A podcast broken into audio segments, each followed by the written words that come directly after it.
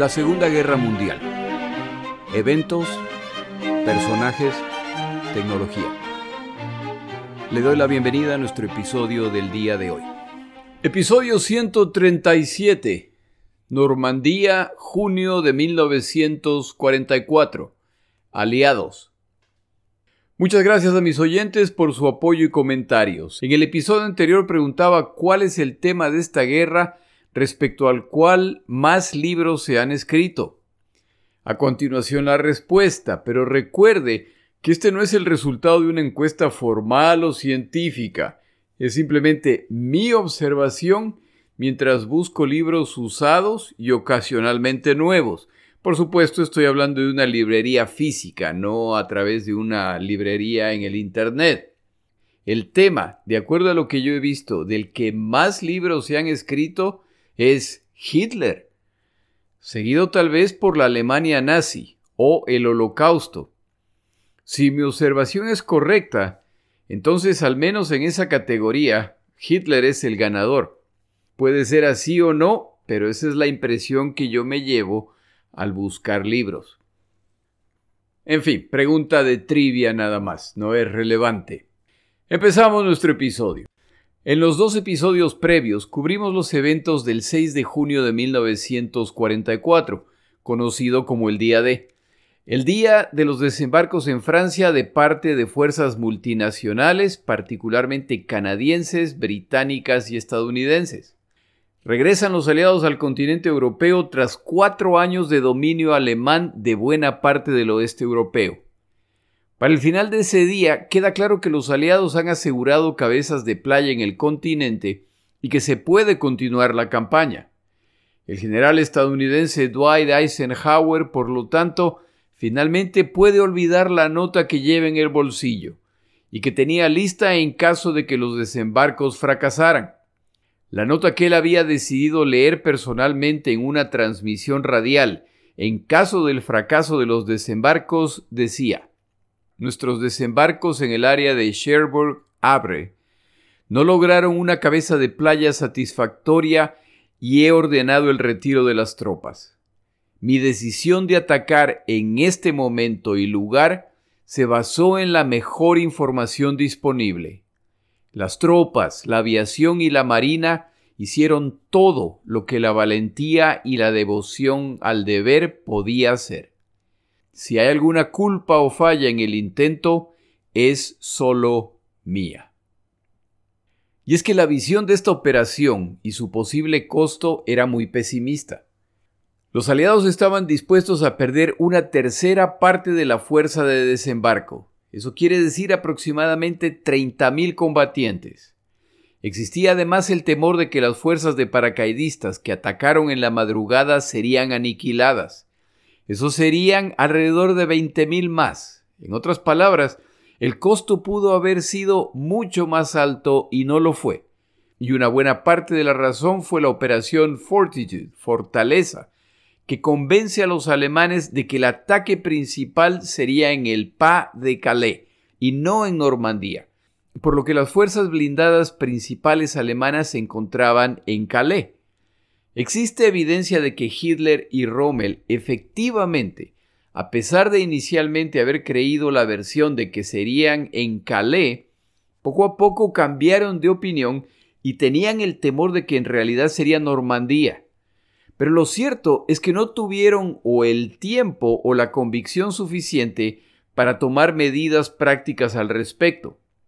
Con el beneficio de evaluar estos eventos casi 80 años más tarde, Queda claro que, así como la visión de los desembarcos era demasiado pesimista, la visión de lo que ocurre a continuación desde el punto de vista aliado era demasiado optimista a juzgar por el tiempo que tomará a los aliados avanzar hacia los objetivos establecidos. Pero regresando al 7 de junio, los dos bandos llevan meses preparándose para el desembarco, y parte de la preparación es el adoctrinamiento de los combatientes. Los aliados que desembarcan han sido informados de que quienes los esperan en la costa son fanáticos asesinos nazis. Los combatientes alemanes y de otras nacionalidades han sido informados de que quienes desembarcan son gente sacada de las cárceles y de las zonas más inseguras de estos países. Son criminales que pueden ser sacrificados. Con estas presentaciones y ahora mezclados en tierra, sin saber dónde se encuentran los oponentes, sin la menor duda todo el mundo andaba con los pelos de punta y era más fácil disparar y luego hacer preguntas. Uno de los libros que utilizo esta semana es el libro de Anthony Beaver llamado El Día de, la batalla por Normandía.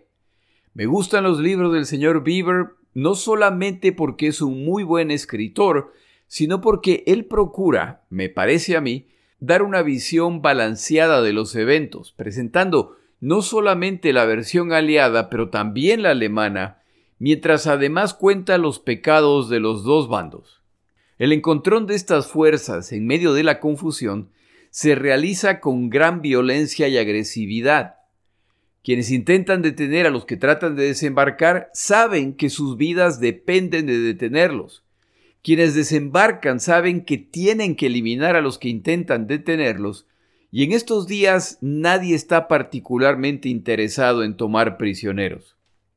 Para este momento los alemanes ya tienen que pagar el precio de lo perdido a lo largo de la guerra. Para el momento en que esta campaña se realice en la costa francesa, el dominio naval aliado ya es total.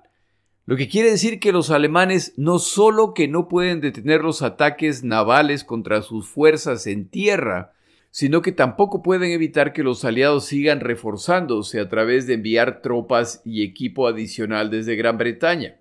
La presencia de esta flota en alta mar no tiene nada de simbólico, y constantemente cambia el rumbo de batallas e incluso detiene contraataques alemanes antes de que se inicien. Que no se le olvide que los acorazados y cruceros en alta mar son capaces de impactar blancos hasta a 30 kilómetros de distancia en tierra firme. Si es que cuentan con un buen operador de avanzada, con una radio o mejor todavía, con una de las pequeñas avionetas que sobrevuelan el campo de batalla, corrigiendo los impactos, y el calibre de los obuses navales es el más grande en el frente de batalla. La Fuerza Aérea Alemana en el oeste de Europa ya ha prácticamente desaparecido como resultado del ataque furioso que vienen padeciendo desde inicios del año a manos de la Fuerza Aérea Aliada comandada por Jimmy Doolittle, personaje descrito en otros episodios. El dominio aéreo aliado es total, lo que permite a las avionetas aliadas sobrevolar el campo de batalla a placer y transmitir instrucciones a los navíos de combate en la costa. Para este momento los aliados cuentan con cazabombarderos que más parecen tanques de guerra voladores y que se utilizan para destruir blindados y vehículos alemanes. Entre estos se destacan el P-47 estadounidense y el Tifón británico. La situación de la aviación era tan grave que los combatientes alemanes decían, si ves un avión azul, son los americanos. Si ves un avión gris, son los británicos. Si no ves un avión, es la Fuerza Aérea Alemana. Estos dos factores, el naval y el aéreo, combinados, compensan y con creces el hecho de que atacan posiciones defensivas preparadas por lo que deberían contar con una ventaja de al menos 3 a 1 en combatientes para aspirar a triunfar. Los alemanes por su parte tienen una mezcla de tropas de múltiples nacionalidades y niveles de experiencia. Una vez que los desembarcos ocurren, los alemanes empiezan a dirigir hacia esa zona a sus mejores tropas en Francia, y a medida que pasan los días empiezan a movilizar equipos de élite incluso del frente soviético. Hitler se jactaba de que a los soviéticos los puede detener cuanto tiempo quiera. La invasión del oeste de Europa, en cambio, la veía como mucho más peligrosa, sobre todo por su cercanía a la zona industrial principal alemana, en el valle del Ruhr, cerca de la frontera con Francia. Los alemanes buscan compensar el desbalance de fuerzas aéreas a través de traer más baterías antiaéreas. Esto, sin embargo, sigue reduciendo el número disponible de estas baterías entre los cuatro frentes, Alemania, Normandía, Italia y la Unión Soviética. En tierra, la situación es mucho menos clara. Los alemanes cuentan con tropas que al margen de su multinacionalidad a veces forzada, en muchos casos son combatientes experimentados del frente soviético. Están además comandados por experimentados oficiales y llevan cuatro años preparándose para este momento. Pero el haber sido tomados por sorpresa impacta desde el inicio el destino final de esta campaña. Para este momento de la guerra, los aliados ya han descifrado la máquina enigma alemana y son capaces la mayor parte de las veces de decodificar los mensajes alemanes en cuanto son enviados lo que les da una tremenda ventaja. Sin embargo, la comunicación entre el frente de batalla y los centros de comando se realiza a través de líneas telefónicas o radios con cableado. Estas fuentes de comunicación no pueden ser interceptadas. A medida que los alemanes pierden la comunicación como resultado de actos de sabotaje, o porque los postes telefónicos o el cableado es destruido por bombardeos o cortado intencionalmente, o quedan incomunicados o pasan a mensajes a través de radios inalámbricas, lo que ahora sí permite la intercepción.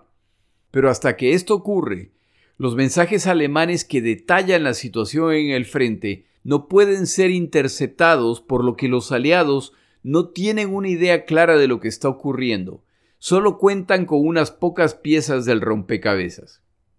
El contraataque alemán para expulsar a las fuerzas aliadas del continente también tiene su complejidad, ya que los aliados han desembarcado en un área de alrededor de 80 kilómetros y la presencia de los paracaidistas aliados en las etapas iniciales del ataque deja claro cuáles son las intenciones de los aliados. En el este de los desembarcos, en Cannes, han descendido las fuerzas especiales británicas, por lo que un avance hacia París es claramente el objetivo, si se va a avanzar por este frente. Los paracaidistas estadounidenses han descendido en el otro extremo de las playas, en la península de Cotentin, cerca del puerto de Cherbourg, y como los aliados van a necesitar puertos desde los cuales continuar aprovisionando a la fuerza invasora, los alemanes no tienen duda de que se dirigirán hacia allá. Por esta razón, Hitler ya ha dispuesto que los puertos franceses sean convertidos en fortalezas. Lo que esto quiere decir, como se ha explicado en otros momentos, es que estos puertos tienen que ser defendidos hasta el último hombre y hasta la última bala. Hitler sabe que si los aliados toman puertos, eso marcará la derrota final de Alemania en Francia, al ahora sí poder reaprovisionar a las fuerzas sin limitaciones. Por esta razón, Hitler ha dado instrucciones de que la misión final de los defensores de estos puertos, antes de la defensa a ultranza, será la destrucción total de las instalaciones portuarias. Los alemanes deben dividir sus fuerzas y decidir cuál es la amenaza mayor. Deciden que los británicos son los más peligrosos por su experiencia en combate y por su cercanía a París. Este frente, por lo tanto, será el más reforzado. Los mejores y más experimentados combatientes estadounidenses se encuentran en ese momento en el Pacífico luchando contra los japoneses, por lo que los alemanes anticipan que lo que tienen al frente son tropas novatas. En medio de esta confusión arranca el 7 de junio. A medida que los aliados avanzan dentro del territorio francés, se sorprenden del número de polacos y soviéticos capturados. Estos prisioneros están angustiados, ya que en el otro frente europeo ser capturado peleando por los alemanes significa sencillamente un balazo inmediato. Los aliados deben asegurar las cabezas de playa, pero también ponerse en camino a reforzar las posiciones capturadas por los paracaidistas en la madrugada previa. Sin duda, los contraataques alemanes serán ahí. Su avance cuenta con la inmensa ventaja de contar con la artillería naval que para colmo es indestructible para los alemanes al encontrarse en alta mar. Si quieren destruirla, deberán hacerlo a través de la aviación o la marina. Poco a poco los alemanes entienden que al ser atacados por obuses de muy alto calibre, es decir, navales, no les quedaba otra opción que suspender el ataque, retirarse o cambiar de ruta. No había nada que se podía hacer al respecto. Con el apoyo de la Marina y la Fuerza Aérea, las fuerzas aliadas avanzan imparables durante el día. Los alemanes esperan la noche para contraatacar o reubicarse para emboscarlos al día siguiente. En estos días iniciales el combate es salvaje y nadie puede saber si en ese momento están siendo rodeados por lo que pelean temiendo por su vida. En medio de este tipo de combate se da el caso de un grupo de combatientes estadounidenses que avanzan y en cierto momento descubren un grupo de cadáveres estadounidenses. Al revisar los cadáveres queda claro que han muerto en combate, pero alguien se da cuenta de un detalle. Entre los muertos se encuentran médicos estadounidenses. Y lo que les llama la atención es que los médicos murieron en circunstancias distintas. Los médicos fueron degollados con cortes de oreja a oreja. Es todo lo que este grupo necesita saber. De aquí para adelante no más prisioneros. Si los alemanes quieren pelear así, entonces así será. En otro punto del frente de batalla, un comandante de tanque aliado se sorprende cuando un combatiente estadounidense montado en un caballo aparece. Delante de él desfila un grupo de prisioneros. Al acercarse, el soldado a caballo informa. Capturé a estos once. Esos, señala con su pistola, son polacos. Pero estos dos son alemanes. En ese momento el estadounidense levanta su pistola y dispara a los dos alemanes en la cabeza. A nadie le llama particularmente la situación y todo el mundo continúa su camino. También se da el caso opuesto. Un médico estadounidense está recorriendo el campo donde se acaba de terminar una batalla en busca de heridos. Encuentra dos paracaidistas alemanes heridos. Se detiene a auxiliarlos, al menos a vendar sus heridas. Uno de los paracaidistas le dice, agáchate, Tienes una pieza de artillería detrás de ti.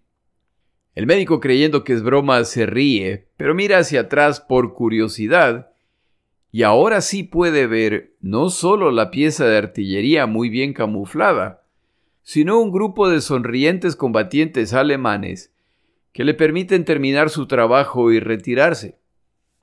A propósito, el siguiente comentario va para Manolo. Manolo, si ese hubiera sido yo, esta hubiera sido conocida como la etapa marrón de esta batalla. En otro evento similar, un grupo de combatientes alemanes captura a un grupo de británicos. Amablemente les preguntan si les gustaría tomar vino o leche. Evidencia una vez más de las vacas colaboracionistas. En cierto momento empiezan a caer obuses disparados desde uno de los navíos aliados. Un soldado alemán le dice a un teniente británico, Creo que es mejor si cavamos una gran trinchera. El británico está de acuerdo y los dos se ponen a cavar. Sentados dentro de la trinchera, aplastándose contra el piso cada vez que escuchan que se acerca un obús, el alemán le dice al británico No te preocupes, en unos días estarán nadando de regreso a Gran Bretaña. El teniente británico responde Lo siento, no se va a poder. En una semana estaremos en París. Es obvio que al menos uno de los dos participantes sobrevivió ya que tenemos esta historia. Las acusaciones de crímenes de guerra contra el otro bando son permanentes. Tomamos una pausa en nuestro episodio.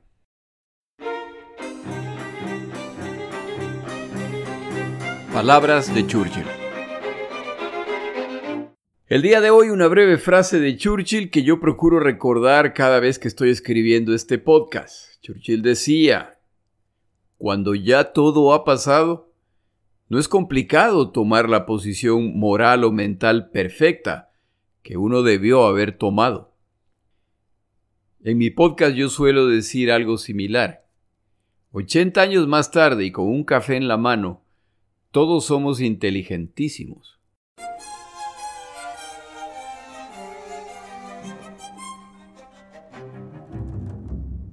Los estadounidenses buscan capturar la población de Monteburg para ponerse en camino hacia Cherbourg, y los alemanes buscan detenerlos, por lo que se movilizan para el contraataque.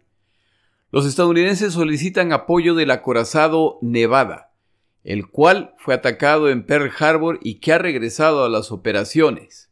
Este acorazado dispara desde 24 kilómetros de distancia y el contraataque alemán debe ser abortado debido al número de bajas causadas por el ataque naval. La población francesa, por supuesto, no sale ilesa. En el otro extremo de la invasión sucede lo mismo. Un grupo de combatientes británicos se da cuenta de que están siendo rodeados por un grupo de infantería alemana y que además poco a poco están moviendo piezas de artillería hacia su sector. Solicitan el ataque naval y el proceso descrito se repite con altísima precisión. Y la fuerza de ataque alemana es destrozada. Esta será la realidad permanente para los alemanes mientras combatan cerca de la costa. A pesar de las ventajas aliadas, el combate en tierra es más duro de lo que uno podría imaginar, y es que efectivamente enfrentan a combatientes experimentados que han aprendido un montón de trucos. Además, al entrar en combate a corta distancia o nocturno, ya no es posible contar con la ventaja del bombardeo naval o aéreo. El autor Bieber, consultado esta semana, hace un breve listado de las ventajas alemanas. Los alemanes eran excelentes para el camuflaje de tropas y equipo, muy aptos para incluso ocultar las huellas de los vehículos en tierra o sobre la vegetación experimentados en cavar trincheras, las cuales eran más profundas y mejor protegidas que las que cavaban los aliados. Ya estaban acostumbrados a ataques aéreos. Aprovechaban pequeños espacios para ubicar sus ametralladoras MG-42, capaces de causar un desastre entre los atacantes en segundos. Sus posiciones defensivas consistían en varias líneas de defensa ligera más una potente línea de defensa hasta la retaguardia. Los defensores combatían con órdenes de retirarse si eran incapaces de detener a los que avanzaban. Una vez que estos se replegaban, se sumaban a la segunda línea de defensa. Continúan los combates y si todavía no es posible detener a los atacantes, entonces repetían el proceso de retroceder. Los que avanzan son diezmados poco a poco y si este proceso continúa hasta el final, cuando ya creen tener en sus manos a los que siguen retirándose, entonces viene el contraataque más fuerte, que o los destruye o los obliga a retroceder. Los alemanes habían entendido que quienes los atacan nunca están tan débiles como cuando capturan una posición. Descubren que los aliados no se apresuran a cavar trincheras cuando capturan una posición lo que los hace temporalmente vulnerables a la artillería y morteros alemanes. No era extraño que al capturar trincheras alemanas, los que ahora las ocupan descubren que el último paso tomado por los alemanes al retirarse fue minar la trinchera. En ocasiones encontraban cajas de granadas alemanas no utilizadas. Luego del susto inicial, si intentaban utilizarlas, tampoco era extraño que algunas de las granadas en la caja habían sido calibradas para explotar en cuanto se retire la espoleta. El truco final era que cuando los alemanes construían sus posiciones defensivas, uno de los pasos del proceso de construcción era practicar con sus equipos de morteros y artillería para impactar estas posiciones. En caso de ataques en que los alemanes se veían obligados a abandonar sus posiciones, Esperaban el tiempo suficiente hasta que los atacantes ingresaran a las posiciones capturadas, y sólo entonces descendía un diluvio de fuego de mortero y artillería sobre los nuevos ocupantes. Cuando las fuerzas alemanas eran atacadas por bombardeos de la Fuerza Aérea o la Marina aliada, el resultado eran grandes cráteres como resultado de las explosiones de las bombas. De acuerdo a la estrategia aliada, lo que venía a continuación era el avance de la infantería. Si contaban con el tiempo, los alemanes aprovechaban para enterrar minas en esos cráteres. Cuando finalmente avanza la infantería enemiga y los alemanes los atacan, el instinto natural era lanzarse dentro de esos cráteres para evitar el fuego enemigo. Muchos combatientes aliados descubrían demasiado tarde que acababan de tomar una muy mala decisión. De acuerdo al autor Beaver, Estos trucos funcionaban vez tras vez y se perdieron más combatientes aliados en esas circunstancias que durante las cargas de ataque.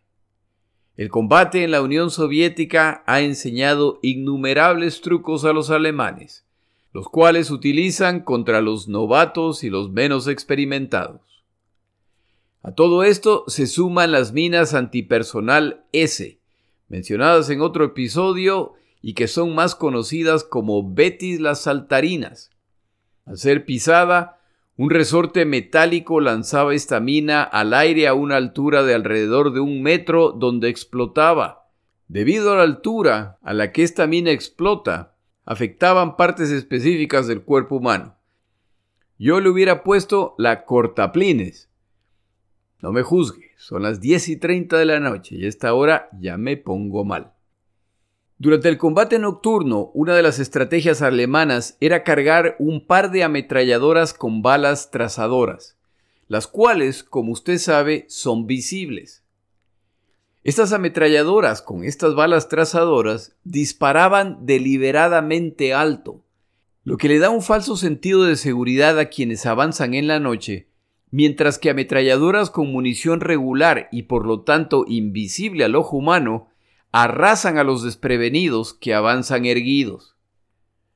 Adicionalmente, algunos alemanes les comentaban a sus rivales aliados, después de ser capturados, que deberían ser más cuidadosos. Les decían, cuando ustedes avanzan los escuchamos a decenas de metros antes de llegar a nuestras posiciones. Deben evitar que piezas metálicas choquen entre sí. Deben además mejorar la disciplina de silencio en combate. Pero de todas las posiciones defensivas encontradas por los aliados, las más peligrosas sin duda ni siquiera las crearon los alemanes. En Francia era común separar los terrenos utilizando setos. La definición que encontré de la palabra seto es un matorral de arbustos plantados en una fila. Pero esa definición es incompleta. La práctica francesa en Normandía era que al acordar los dueños de los terrenos el límite de sus propiedades, en el lindero se acumulaban piedras de tamaño mediano y a éstas se las cubría con tierra. Poco a poco la vegetación cubría esas montañas de tierra y piedra, y a medida que la vegetación crecía, las raíces formaban una red subterránea que daba una gran solidez a la estructura. Por alguna razón, en medio de toda la planificación para esta invasión, a nadie se le ocurrió pensar en las implicaciones de la existencia de este tipo de estructura. La presencia de setos es el sueño dorado de un defensor, ya que incluso el impacto directo de un obús de tanque no destroza esta pared se requieren varios impactos y por supuesto, a medida que siguen disparando en ese punto específico, se les está avisando a los defensores exactamente por dónde van a aparecer. La opción, por supuesto, es simplemente saltar el seto para avanzar. No es difícil, ya que no son de gran altura. El problema es que el siguiente seto se encuentra a decenas o centenas de metros y ahora tienen que cruzarlo sabiendo que los alemanes llevan tiempo practicando este tipo de combate y tienen ametralladoras y morteros que apuntan a esta zona abierta. El resultado es similar a la tierra de nadie, como se conocía el espacio entre las trincheras de un bando y las del enemigo. Si los defensores veían que no iban a lograr detener a los que cruzan el campo abierto, solo necesitaban retirarse detrás del siguiente seto mientras sus colegas cubrían su retirada. En otras palabras, este tipo de terreno favorece al defensor. Los tanques tampoco tendrían problema en pasar por encima de los setos, pero al hacerlo exponen su parte inferior, la menos blindada de todo el tanque, y un solo combatiente alemán con un Panzerfaust, la versión alemana de la bazooka, puede destruir el tanque para no mencionar la posibilidad de que los defensores tengan además una pieza de artillería oculta esperando ese preciso momento. Los setos causaron una verdadera crisis que nadie parecía poder resolver. De paso, En la serie Banda de Hermanos, tal como en la película Salvando al Soldado Ryan, se puede ver las dificultades de este tipo de combate para los atacantes. Al final, un sargento estadounidense decide experimentar y utilizando los obstáculos metálicos instalados en la playa por los alemanes, separa estas barras metálicas y las corta dándole la forma de los dientes de una pala de retroexcavadora y la suelda en la parte delantera de un tanque. El invento es muy exitoso y se pone a buen uso los obstáculos alemanes en la playa. Cada vez hay más tanques con este aditamento y lideran los ataques. Una vez abiertas las brechas por varios tanques, obviamente en distintos puntos, empiezan a desplegarse los tanques adicionales detrás de ellos, los cuales se concentran en los nidos de ametralladora o las piezas de artillería ocultas. La infantería se encarga entonces de quienes intenten atacar a los tanques con los Panzerfaust. El mismo general Eisenhower reconoce el inmenso impacto de este ingenioso invento y busca a su autor para agradecerle personalmente por salvar la vida de miles de vidas aliadas. Los combates prosiguen y los alemanes están convencidos de que pueden expulsar a los aliados del continente. Solo tienen que agrupar sus grupos de panzers y buscar la batalla decisiva. El problema que tienen es que el simple ejercicio de movilizar fuerzas de combatientes y blindados les resulta muy costoso debido a los ataques de la aviación aliada. En Normandía juega un papel protagónico el clima, ya que determina los resultados en el campo de batalla. En días soleados, los alemanes saben que tendrán un día terrible, ya que sufrirán ataques sucesivos a lo largo del día. Poco a poco aprenden que en estos días o no se movilizan o lo hacen exclusivamente a través de zonas boscosas, deberán por lo tanto movilizarse hacia los sitios de ataque en las noches. En días nublados o de lluvia, entonces pueden avanzar o atacar con más libertad durante el día al estar expuestos solamente a ataques navales. Pero sus avances en estos días son registrados por los aliados, que una vez que el clima mejora, ahora sí mandan a sus aviones a atacarlos. La otra ventaja para los alemanes es que a medida que las líneas telefónicas o radiales son cortadas, tienen que depender más de la comunicación inalámbrica. Creen contar con la ventaja de su máquina Enigma, que codifica los mensajes.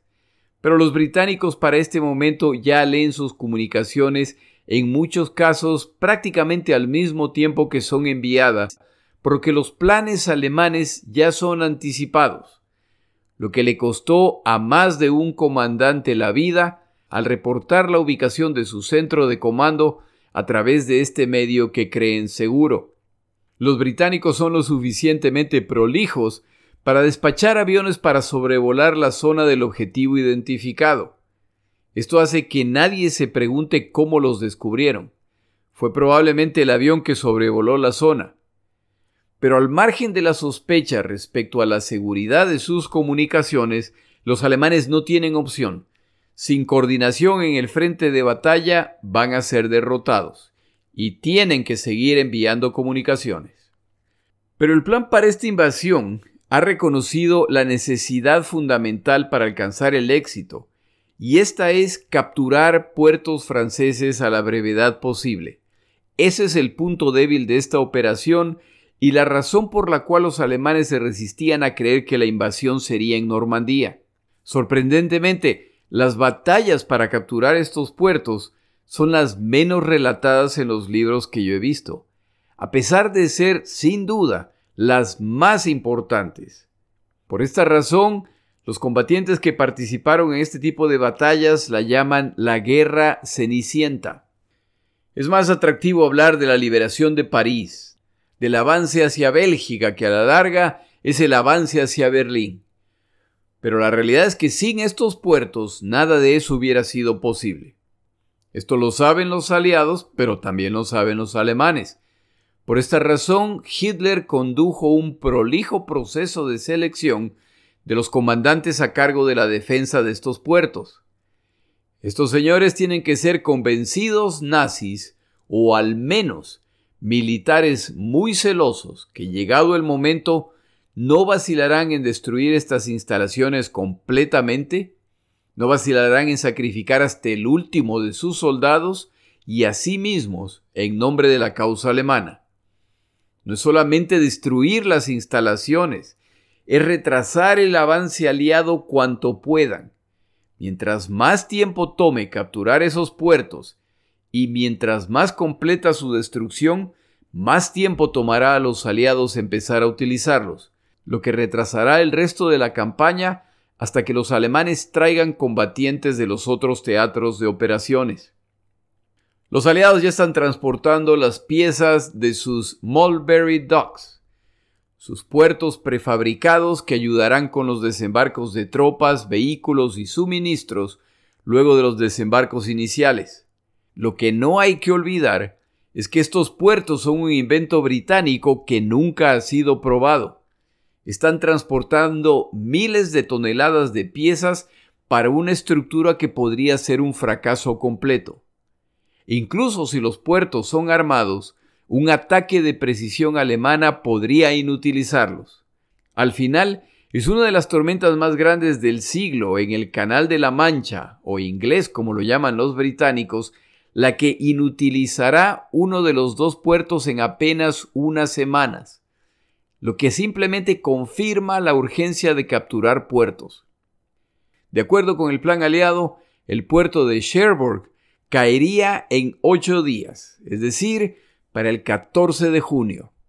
Este puerto se encuentra al oeste de la playa Utah, donde desembarcan los estadounidenses.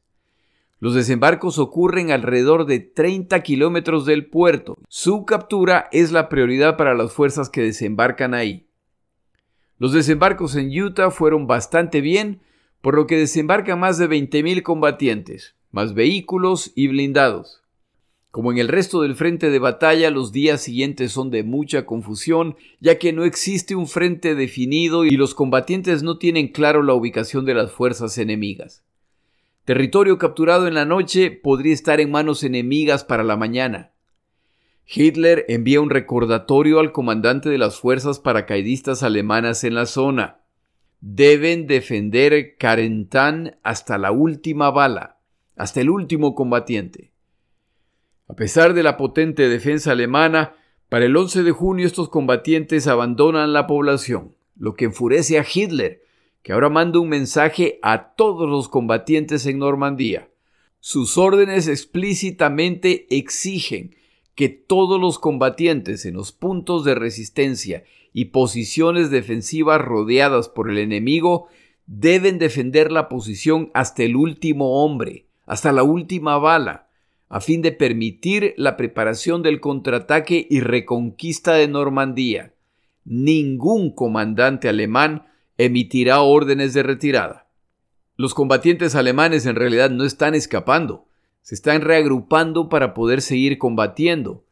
Pero esto es algo que para esta etapa de la guerra Hitler ya no acepta.